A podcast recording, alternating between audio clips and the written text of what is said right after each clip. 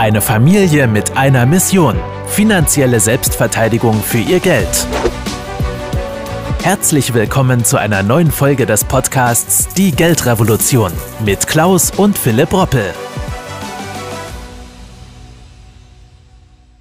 Droht uns bald auch hier in Deutschland das Bargeldverbot?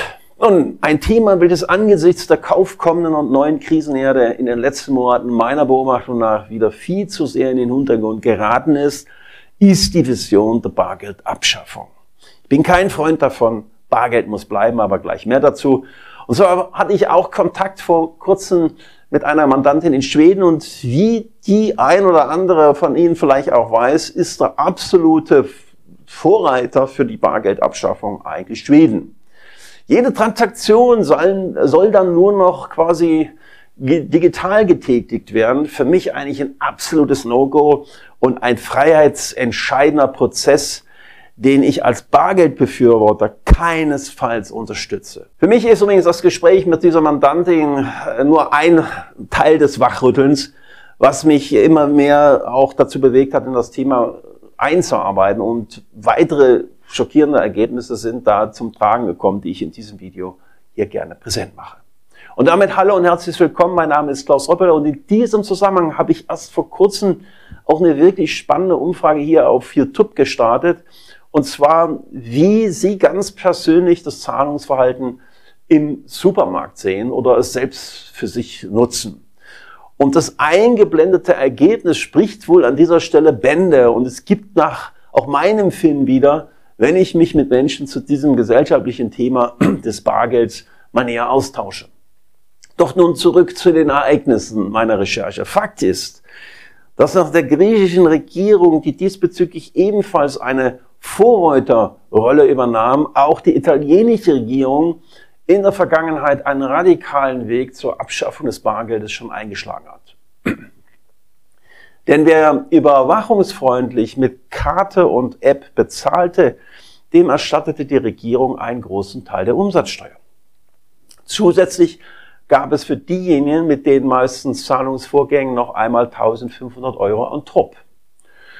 Doch in der Begründung, man wolle ein modernes und transparentes Bezahlen schaffen, lassen die Regierung die Überwachungsabsicht dahinter vollkommen durchscheinen. In Deutschland übernahm übrigens die Sparkasse, die Sparkassen im Mai 2021 ein ähnliches Modell mal. Denn in ganz Deutschland veranstalten sie eine sogenannte Lotterie mit dem schönen angelsächsischen Namen Pay and Win. Bei der Kunden, die naiv genug waren, sich registrieren und ihr Ausgabeverhalten fortan intensiv überwachen zu lassen. Für jeden digitalen Bezahlvorgang ein Los mit der Chance auf einen wertvollen Gewinn in Aussicht gestellt bekam. Was also hier Regierungen, Notenbanken in Italien und Sparkassen in Deutschland schon praktizieren, ist aber nur die Spitze eigentlich des Eisberges an Anti-Bargeld-Maßnahmen in Europa. Bereits seit längerer Zeit ist es in nahezu allen Ländern eigentlich schon verboten, größere Beträge bar zu bezahlen. Man muss sich also nur mal vorstellen, dass Behörden das staatliche Geld, also das einzige gesetzliche Zahlungsmittel, gar nicht mehr annehmen. Ist das Freiheit? Schauen Sie, die EU-Kommission hat in diesem Zusammenhang auch eine weitere in meinen Augen wirklich schikanöse Richtlinie ins Leben gerufen, wonach jede Centmünze von den Banken aufwendig auf Fälschung überprüft werden muss, bevor sie wieder in Umlauf gebracht werden kann, was natürlich zu einer erheblichen Verteuerung der Versorgung auch des Handels verständlicherweise mit Wechselgeld geführt hat. Daher ist auch die EU-Kommission ganz vorne bei der Bargeldbekämpfung dabei, nicht dicht gefolgt übrigens von der Europäischen Zentralbank, die paradoxerweise damit genau jenes Geld bekämpft, das ihre Präsidentin, ja, Frau Lagarde, äh, gegenzeichnet oder geschrieben hat. Diese ganze Thematik beziehungsweise den Vorstoß zu einer bargeldlosen Welt resultiert zur Vollständigkeit halber aus dem Jahr 2005, als die Kreditkartenanbieter Visa und Mastercard Analysten gegenüber Bargeld mehr oder weniger den Krieg aus gesellschaftspolitischen Gründen erklärten. Das nur für Sie zur Erinnerung.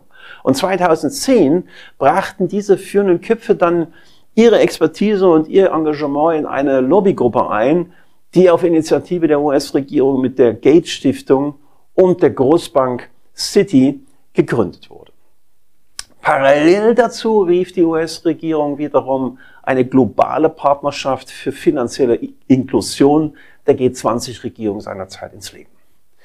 Finanzielle Inklusion ist dabei wohl eher eine höfliche Umschreibung für die Bargeldabschaffung oder wie Bill Gates 2015 auf einem Forum für finanzielle Inklusion in Washington mal erklärte, und ich zitiere mal an dieser Stelle.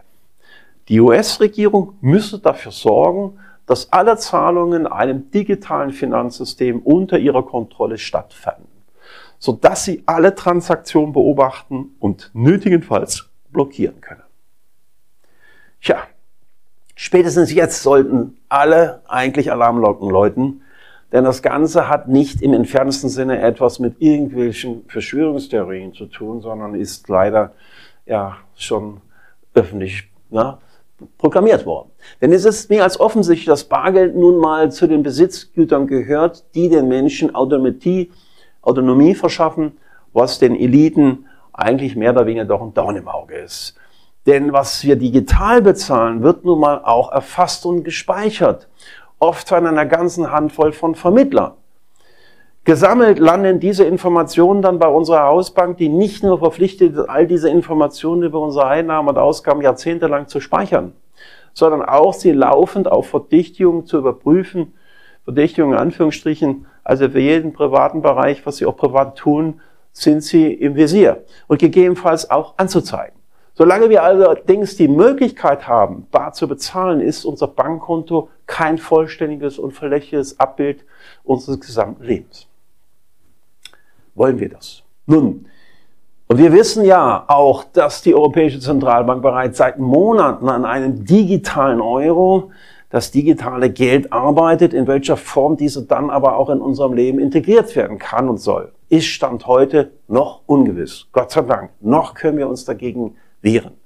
Ich appelliere daher in jedem da draußen, die Möglichkeiten des Bezahlens mit Scheinen und Münzen weiterhin als Teil des Zahlungsverkehrs zu nutzen.